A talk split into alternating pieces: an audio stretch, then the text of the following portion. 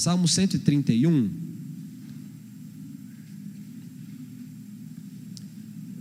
Diz assim: Senhor, não é orgulhoso o meu coração, nem arrogante o meu olhar. Não ando à procura de coisas grandes, nem de coisas maravilhosas demais para mim. Pelo contrário, fiz calar e sossegar a minha alma, como a criança desmamada se aquieta nos braços de sua mãe. Assim é a minha alma dentro de mim. Espera, ó Israel, no Senhor, desde agora e para sempre. Vamos ler mais uma vez? O salmo é bem curto, dá para a gente fazer isso? Senhor, não é orgulhoso o meu coração, nem arrogante o meu olhar.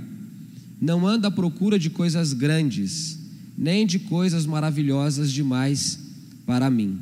Pelo contrário, fiz calar e sossegar a minha alma, como a criança desmamada se aquieta nos braços de sua mãe. Assim é a minha alma dentro de mim. Espere, ó Israel, no Senhor, desde agora e para sempre. Amém. Essa é a palavra do Senhor. Nós estamos aqui diante de um salmo que é um cântico de peregrinação. Vários salmos, a partir do Salmo 120 até o Salmo 130 em alguma coisa, acho que 134, são 14 ou 15 salmos que fazem parte do perfil chamado Salmos de Peregrinação. Esses salmos eram cantados, eram lidos, eram orados no decorrer da jornada do povo do Senhor. É, as pessoas que moravam no interior de Israel durante as festas, as festas religiosas, né? A gente sabe que havia a festa da Páscoa, a festa é, dos tabernáculos, havia a festa do Purim, tantas festas importantes em Israel, cada uma delas tem um significado fundamental para aquele povo e também um sentido espiritual, um significado espiritual para todo o povo de Deus. As pessoas saíam das suas casas, os que moravam no interior, é, espalhados por Israel, e iam em direção a Jerusalém, que é a capital, a capital política, econômica, social, religiosa da época. E durante esses trajetos, eles iam cantando, eles iam orando, eles musicavam os salmos, né? A gente já não sabe disso, a gente perde, perdemos as músicas, mas a gente tem as letras. E esses salmos todos, do 120 ao 121 até o 134, são cânticos de peregrinação ou cânticos de romagem. Possivelmente é um salmo de Davi. Nós temos na Bíblia 150 salmos, mais da metade acredita-se que tem relação com o rei Davi. É, o presbítero Daniel explicou um pouco disso aqui na última quinta-feira, né? Pela linguagem, ele fala de, de luta, de batalha, de exército, fala de, de pastoreio, fala de, de, de questões é, de um reino, tudo isso pode ser atribuído a Davi, porque Davi teve experiência com todas essas coisas. E quando você olha para esse salmo, parece, parece estranho que alguém diga isso para o Senhor, né? Pastor Sérgio, que foi meu professor no seminário, e ele deu aula aqui para os irmãos que estão cursando o curso, ele dizia para a gente assim: ó, quando você vê uma pessoa dizendo que é humilde, é porque ela não é humilde. Tem duas coisas que o soberbo e o humilde se parecem eles não conseguem falar de si, eles não conseguem se ver como são. O soberbo não acha que é soberbo, ele vai achar que, que é um cara tranquilo, e o humilde também não vai achar que é humilde. Então, quando você lê um salmo desse, você fala: como é que esse camarada está falando que não é soberbo, que não é humilde, que o coração não é arrogante, né? Parece que ele é o contrário, parece que ele é soberbo, parece que ele é arrogante. E eu fiquei olhando para esse salmo, orei, pensei acerca dele, e eu quero meditar com vocês, pregar a partir desse salmo. Tem uma coisa que a gente sabe pela Escritura, irmãos, é que todos nós é, vivemos uma guerra interna. Dá para usar essa expressão? O que, que você quer dizer com isso, pastor? Que guerra interna é essa? Bom, nós somos filhos de Adão e nós herdamos uma natureza pecaminosa. Depois que Adão pecou, todos nós chegamos ao mundo sendo pecadores. Só que quando a gente é alcançado pelo Espírito Santo e ele converte o nosso coração a Cristo Jesus, crendo em Cristo Jesus como Salvador, nós também nos tornamos filhos de Deus. Só que tornar-se filho de Deus não extingue, não, não expulsa de nós a nossa natureza caída. Então essa é a guerra. porque dentro de todos nós convertidos habita uma natureza pecaminosa, mas ao mesmo tempo nós somos nascidos de novo, e é por isso que a gente precisa vigiar o tempo todo, porque a velha natureza, a carne, ela sempre está tentando sobressair ao novo homem, ao novo coração, ao coração redimido. É por isso que uma pessoa convertida continua pecando, porque ela não deixa de ser pecadora. Essa é a guerra. Quando a gente olha para esse salmo, eu acredito, eu entendo que ele fala da perspectiva do novo homem. Logicamente, Davi tinha um coração pecaminoso e completamente é, vulnerável à arrogância. Mas ele está falando aqui da perspectiva de um homem que está buscando uma vida reta, uma vida santa, que está andando com o Senhor. Eu fiquei pensando sobre que tema dar para esse sermão, e eu pensei em duas coisas. Primeiro é a oração de um redimido. Mas eu falei, isso aqui não vai caber muito bem. Cabe, mas parece que não expressa perfeitamente bem o que o salmo está dizendo. A segunda coisa que me veio à mente é coisas de gente grande. É um tema bem simples, né? Bem bobinho. Coisas de gente grande. No nosso mundo, o que significa ser grande? O que significa é, ser crescido? Significa ser dono do próprio nariz, significa ser é, capaz de resolver os próprios problemas, significa ter autonomia. Essa é uma palavra completamente popular e atual. Autonomia, ser dono de si, fazer as próprias leis. A palavra lei na língua grega é nomos. Autonomia significa ser dono das suas próprias leis. É o cara que é o dono do seu próprio nariz, num português assim mais, mais claro. Segundo o Evangelho, segundo a palavra, o que, que significa ser grande? Se a gente olhar para Jesus, ele diz que aquele que quer ser o maior precisa ser o quê? O menor. Precisa servir. As regras, as leis, os parâmetros, os princípios do Evangelho não são os princípios da sociedade. Jesus fala lá em Marcos 10, 45 que ele veio não para ser servido, mas para servir e dar a sua vida em resgate de muitos. Esse é o padrão. Aqueles que conhecem a Jesus fazem a oração de João Batista, que ele cresça e que eu diminua. E esse salmo tem essa mesma perspectiva. Três coisas que esse salmo fala que são coisas de gente grande. A primeira, no versículo 1, o texto fala sobre contentamento. Você pode entender como contentamento, humildade ou simplicidade. Para mim, as três palavras aqui expressam o que o salmo está dizendo. Olha o que o salmista escreve: Senhor, ele está falando com Deus. Não é orgulhoso o meu coração, nem arrogante o meu olhar.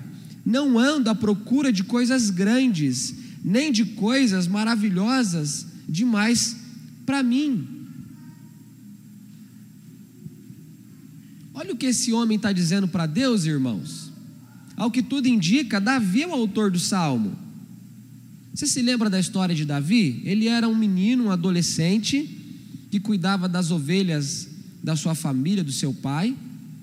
Ele era o oitavo filho de Jessé, a Bíblia não diz o nome da mãe dele, né? Só fala de Jessé.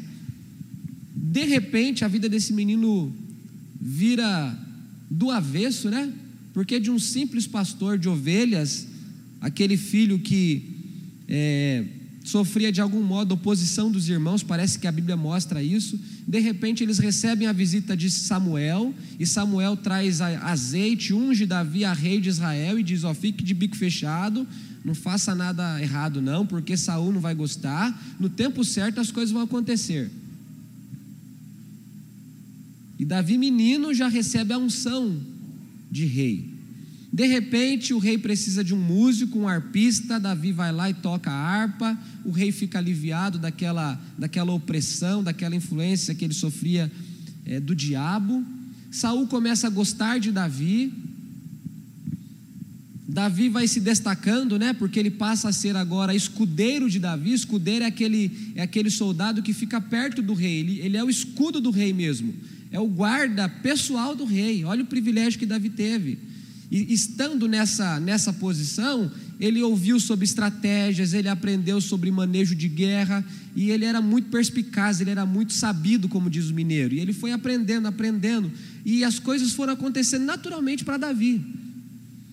Ele não, ele não buscava promoção, ele recebia promoção. Ele foi ascendendo, ascendendo, crescendo. Com pouco tempo, ele era rei de Israel.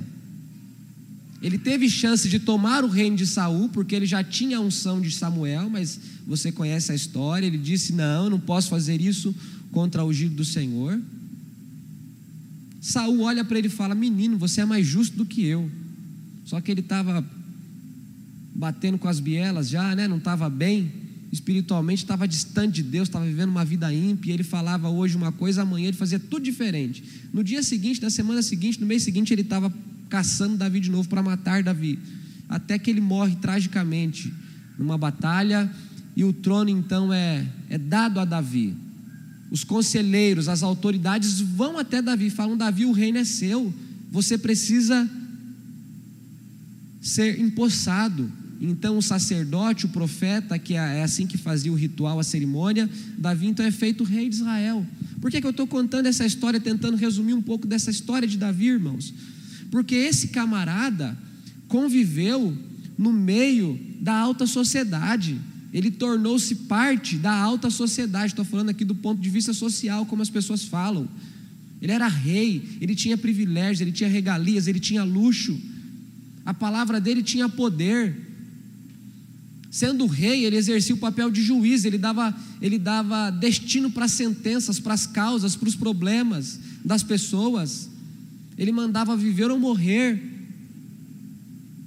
Ele expandiu os limites de Israel, ele conquistou terras. Lá na frente, depois de muitos anos reinando, ele viu seu filho Absalão sendo tomado por soberba, por orgulho, querendo a posição dele.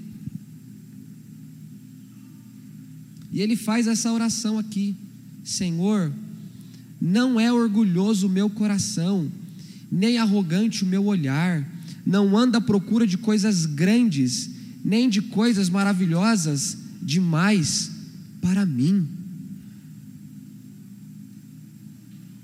Isso aqui se aplica a toda a história de Davi. A gente não sabe exatamente o momento em que Davi escreve isso daqui. O livro de Salmos deixa em aberto para a gente as, as ocasiões exatas em que os salmos foram compostos, escritos. Mas o que a gente sabe é que esse salmo se aplica a Davi, e o epígrafe que nós temos aqui, que é esse título acima do salmo, atribui o salmo a Davi. Contentamento é quando a gente olha para a nossa vida e deseja ter aquilo que Deus deseja nos dar. Não significa que a gente deixa de sonhar, não significa que a gente deixa de se satisfazer, de planejar, de fazer planos, projetos, de arquitetar o nosso futuro. Pelo contrário, tudo isso acontece. Tudo isso se dá. Davi era um estrategista, ele era um cara de planejamento, ele fazia essas coisas. Ele era um general, ele era um rei, ele era um líder político, ele sabia de tudo isso. Mas tudo aquilo que chegou até ele, chegou até ele, não foi ele que correu atrás daquelas coisas, é isso que o texto está mostrando. Não houve ganância, não houve sacrifício de coisas importantes para que se obtivesse coisas secundárias. Ele está dizendo: Senhor, não é orgulhoso o meu coração, nem é arrogante o meu olhar, não anda à procura de coisas grandes, nem de coisas maravilhosas demais para mim. Se tem uma coisa que a nossa natureza pecaminosa nos legou, plantou no nosso coração, é o desejo de sermos como Deus. Esse é o, esse é o pecado de Adão e Eva. Lá no jardim, a serpente falou para eles: come, come do fruto. Dizem que é maçã, né? Não caia nessa não, porque a Bíblia não diz que é maçã, viu? É um fruto. No dia em que dela comer, você será como Deus. Aí a Bíblia diz que os olhos de Eva se encantaram, porque o fruto era desejoso aos olhos e agradável ao paladar, e ainda ela poderia ser como Deus. Olha para a história bíblica que você vai ver se não é esse o problema da humanidade. Lá no capítulo 10 ou 11, a história de Babel, os homens querem ser como Deus, tornar o nome célebre, famoso.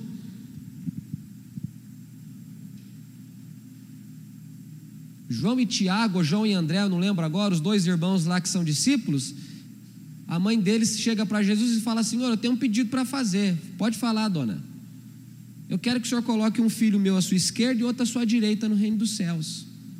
Os dois discípulos de Jesus. A Bíblia mostra que esse é o anseio do coração natural: grandeza, coisas maravilhosas, tornar o seu nome célebre, ser importante. Não é assim que o nosso coração vive, irmãos? Não é para essa direção que caminha as nossas decisões naturais? Ou não me diga que você não quer ser um bom pai, um pai grande, né? Grande no sentido assim de maravilhoso, uma boa mãe, um bom funcionário, bom isso, bom aquilo. Uma parte disso é saudável. Quer querer fazer as coisas certas, as coisas boas, mas uma parte disso nós não podemos deixar de perceber que tem a ver com a nossa vaidade humana. A gente não se contenta em ser mediana, a gente quer ah, os lugares mais altos.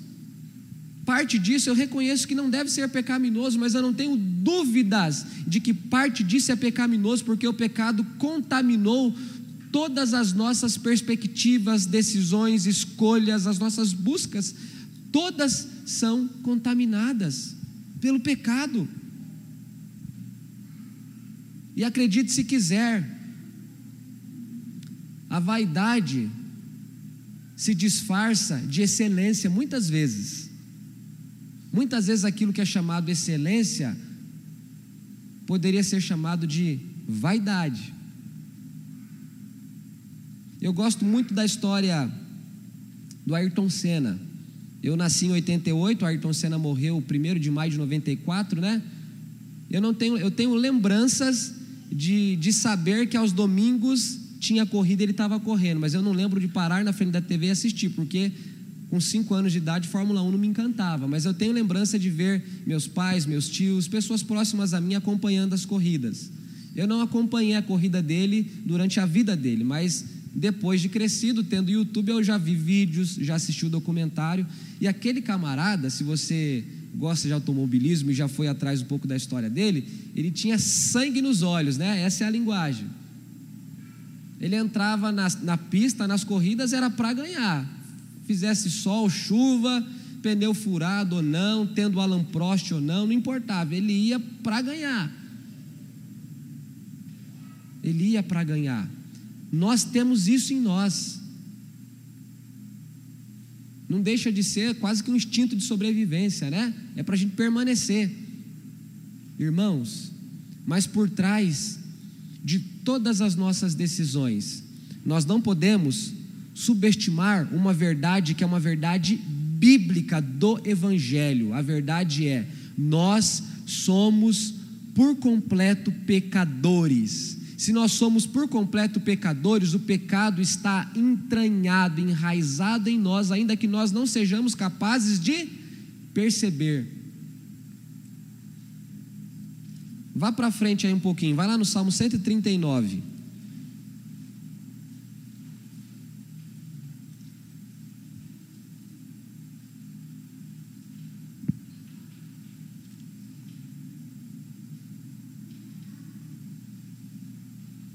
Salmo 139. Alguém me socorre aí, me ajuda. Aquele versículo que ele fala: Senhor, mostra o que está oculto, me ajude a enxergar. Salmo 139, veio à minha cabeça agora esse salmo. Versículo.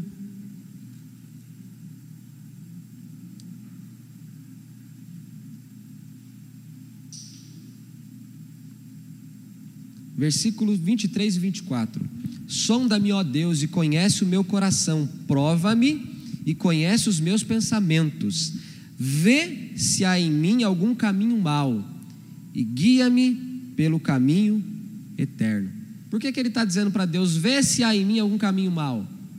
Simples, porque ele não estava enxergando todos os caminhos maus que haviam nele. Aí ele precisa de uma visão externa a ele, que é a visão de quem? De Deus. Se você tem fama de chato, seja verdadeiro com você. Não precisa responder em voz alta, não, para ninguém ouvir. Possivelmente você vai dizer que você não é chato. Se alguém falar para você que você é feio, você vai falar: minha mãe não acha. A gente precisa de visões externas às vezes, porque aquilo que a gente vê, aquilo que os outros veem, muitas vezes entra em conflito. Se você perguntar para mim, eu vou me achar o marido nota 10, mas se você conversar com a Jéssica, a minha nota vai ó, diminuir porque eu vou me achar o bambambam, bam, bam, é natural. Mas senta com ela e conversa. Ela vai falar: não, ele não é essa coisinha, não. Não, calma aí. É assim com você, é assim comigo, é assim com todos nós, irmãos. A gente é que gosta de se iludir, a gente é que gosta de contos de fada, né? Esse salmo, Salmo 131, a primeira parte fala sobre contentamento. Que nós possamos, a partir da transformação que o Espírito Santo produziu em nós, fazer essa oração. Amém, irmãos? Que isso seja uma coisa que nós possamos perseguir. Olha o que o salmista diz: Senhor, não é orgulhoso o meu coração, não arrogante o meu olhar não anda à procura de coisas grandes, nem de coisas maravilhosas demais para mim. Isso aqui não acontece naturalmente, tem que ser uma, uma guerra, tem que ser uma luta, tem que colocar a mão no volante para guiar esse carro, senão a gente vai para o lado da arrogância, senão a gente vai para o lado da soberba, senão a gente vai para o lado da procura de coisas grandes. Nós precisamos nos contentar, viver essa humildade, essa simplicidade que não é inerente à nossa natureza, mas é fruto da nova natureza, aquela que o Espírito Santo planta no nosso coração. Amém? A segunda coisa fala sobre enfrentamento ou maturidade. Olha o que diz o versículo 2: Pelo contrário, fiz calar e sossegar a minha alma, como criança desmamada se aquieta nos braços de sua mãe. Assim é a minha alma dentro de mim. Por que, que ele diz fiz calar a minha alma? Porque não foi voluntário não andar à procura de coisas grandes, não ser soberbo, não ter olhar altivo. Ele fez calar a alma, porque a alma busca aquelas coisas. Vários dos salmos você percebe que o salmista está conversando com a sua alma. Ele fala: Minha alma, não se esqueça do Senhor, dos seus benefícios, creia em Deus, é, se fortaleça, se reanime, não se abata, não se perturbe. Porque a nossa disposição é isso que eu estou dizendo para vocês. Então ele diz: Eu fiz calar, é uma expressão intensa. Não é que a alma calou-se, a alma foi calada. Ele fez a alma calar. A gente vive muitas vezes no oposto daquela coisa de que Deus é soberano e que tudo acontece conforme a vontade dele. E muitas vezes nós entendemos que isso significa que a gente não precisa fazer mais nada na vida. Não é isso que a Bíblia ensina, irmãos. Deus é soberano, mas há coisas que cabem a mim. É eu que devo buscar muitas coisas, mesmo que Deus seja soberano. Uma das coisas é, fazer, é fazer calar a alma quando ela busca aquilo que não é da vontade do Senhor para nós. É Deus quem dá disposição, é Deus quem efetua o querer realizar, mas quem busca é a gente. Davi está dizendo: Eu fiz calar e sossegar a minha alma.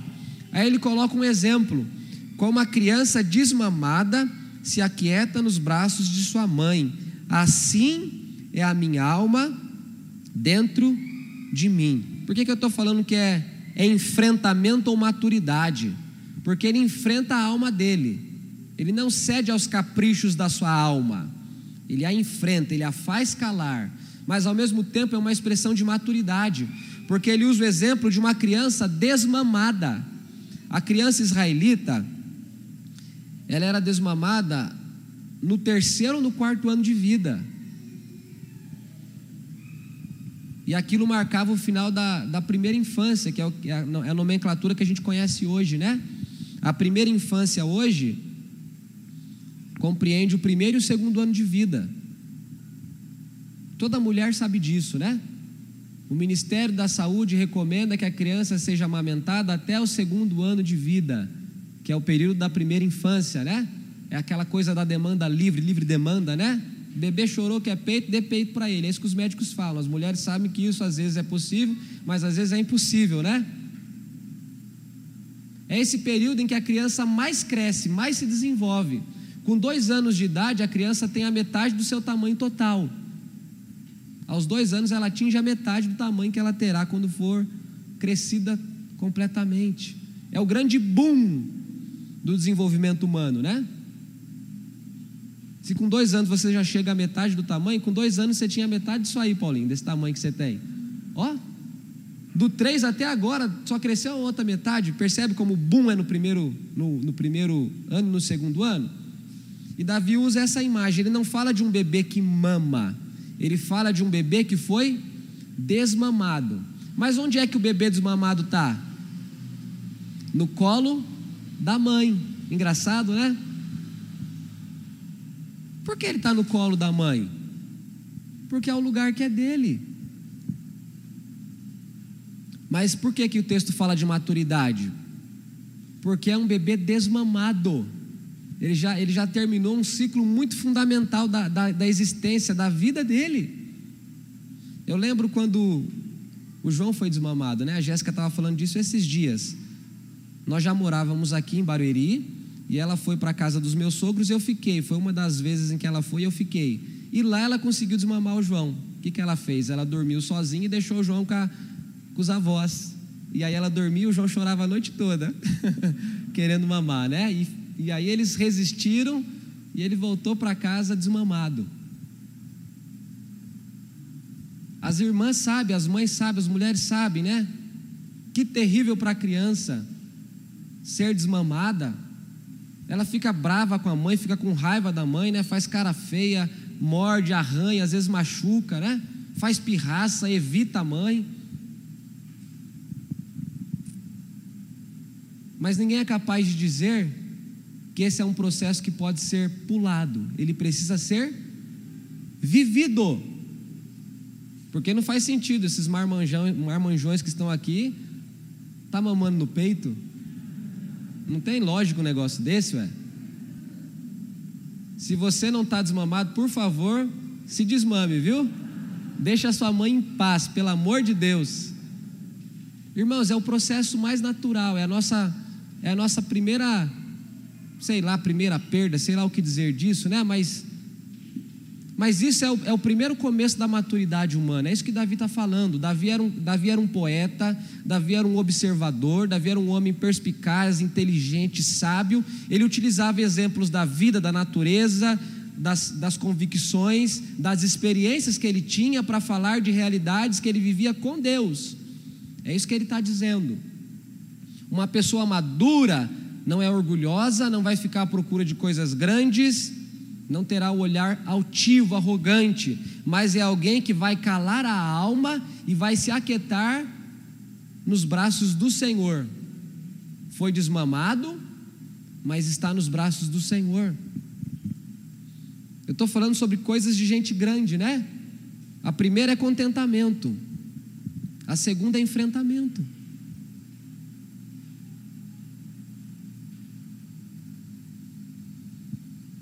A última é esperança, versículo 3: Espere, ó Israel, no Senhor, desde agora e para sempre.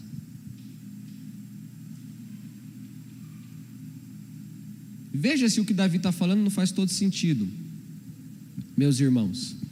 Ele é um rei, ele tem dinheiro, ele tem posição social, ele tem poder político, ele tem um exército ao seu lado. Mas ele não se vê como provedor de si mesmo, ele espera no Senhor. Esperança aqui tem a ver com confiança, essa, essa palavra espera fala de esperança mesmo, é uma expectativa jubilosa. Eu li um livro, o autor falava isso: esperança é uma expectativa jubilosa. Você espera, mas espera com alegria. Não é aquela coisa, eu acho que vai dar. Esperança na Bíblia tem a ver com convicção, não é só com pensamento positivo que as pessoas falam, não. É convicção. Nós aguardamos com esperança a volta de Cristo, com convicção de que Ele voltará. Não é eu acho que Ele volta, não, Ele voltará. Ele está dizendo: espera, ó Israel, no Senhor. Veja se não é coisa de gente grande, porque é gente pequena que se acha suficiente ao ponto de não precisar de ninguém. Gente grande é que reconhece as limitações e reconhece a necessidade do outro, principalmente o Senhor. E é uma esperança que é individual, mas é também nacional. Aqui, ele começa falando dele, no versículo 3 ele fala de Israel. Ele está falando Israel, espera no Senhor. E é uma esperança vitalícia, desde agora e para sempre. Olha que coisa, irmãos. Nós estamos iniciando um ano, e eu fiquei pensando nesse texto. Quais são as orações? Quais são as coisas que eu estou almejando? Contra quais coisas eu estou lutando? Vamos aproximar um pouco mais? Eu estou lutando contra a minha carne, a minha natureza, os meus desejos caídos, as minhas disposições humanas, que parecem boas, mas são terríveis. É igual a entrevista de emprego, né? Qual que é o seu defeito? Ah, o meu defeito é que eu não aguento ver as coisas incompletas, né? Meu defeito é que eu sou perfeccionista. A gente é assim. A gente transforma as nossas ambições em virtudes, às vezes elas são ambições pecaminosas, terríveis mesmo, irmãos. Ninguém fala na entrevista, não, eu, às vezes eu, eu não gosto de receber ordem, eu não gosto de executar tarefas, eu tenho tais limitações, eu não sei mexer com isso, eu não, sei, eu não, eu não sou tecnológico. Não, o defeito das pessoas na entrevista de emprego é né, que é perfeccionista, gosta de tudo certinho, é muito pontual. Que defeito maravilhoso, né? Às vezes a gente está procurando coisa grande, tem um olhar soberbo, arrogante, nós não calamos a nossa alma, nós não descansamos nos braços do Senhor, nós não esperamos do Senhor. Esse salmo ele fala da perspectiva não da queda, mas da, da perspectiva da redenção. Aquilo que o Senhor faz no coração daqueles a quem Ele alcança. Você olha para o seu coração e fala, pastor, a natureza humana está pulsando aqui. Tá, tá? Eu sei disso, a minha também está aqui pulsando. Mas a promessa, a convicção que a gente tem de acordo com o Evangelho, é que pelo poder do Espírito Santo nós podemos fazer morrer todas as obras da natureza humana. Essa é a expressão que Paulo usa. Faça morrer a natureza terrena de vocês. Dois pontos. Aí ele fala: imoralidade, isso, porfia, isso, contenda, vício. Ele vai nomeando. Pelo poder do Espírito Santo, nós podemos fazer morrer. Aí ele diz em Gálatas: vivam pelo Espírito e de modo nenhum vocês satisfarão os desejos da carne. É disso que Davi está falando. Se você tentar no seu, na força do seu braço, esquece. Salmo 131 não existe para você, nem para mim, nem para ninguém. Mas a partir da, da esperança, a partir da habitação do Espírito Santo de Deus, isso aqui está à nossa disposição, e estando à nossa disposição, o nome do Senhor será glorificado. Amém? Coloque-se de pé.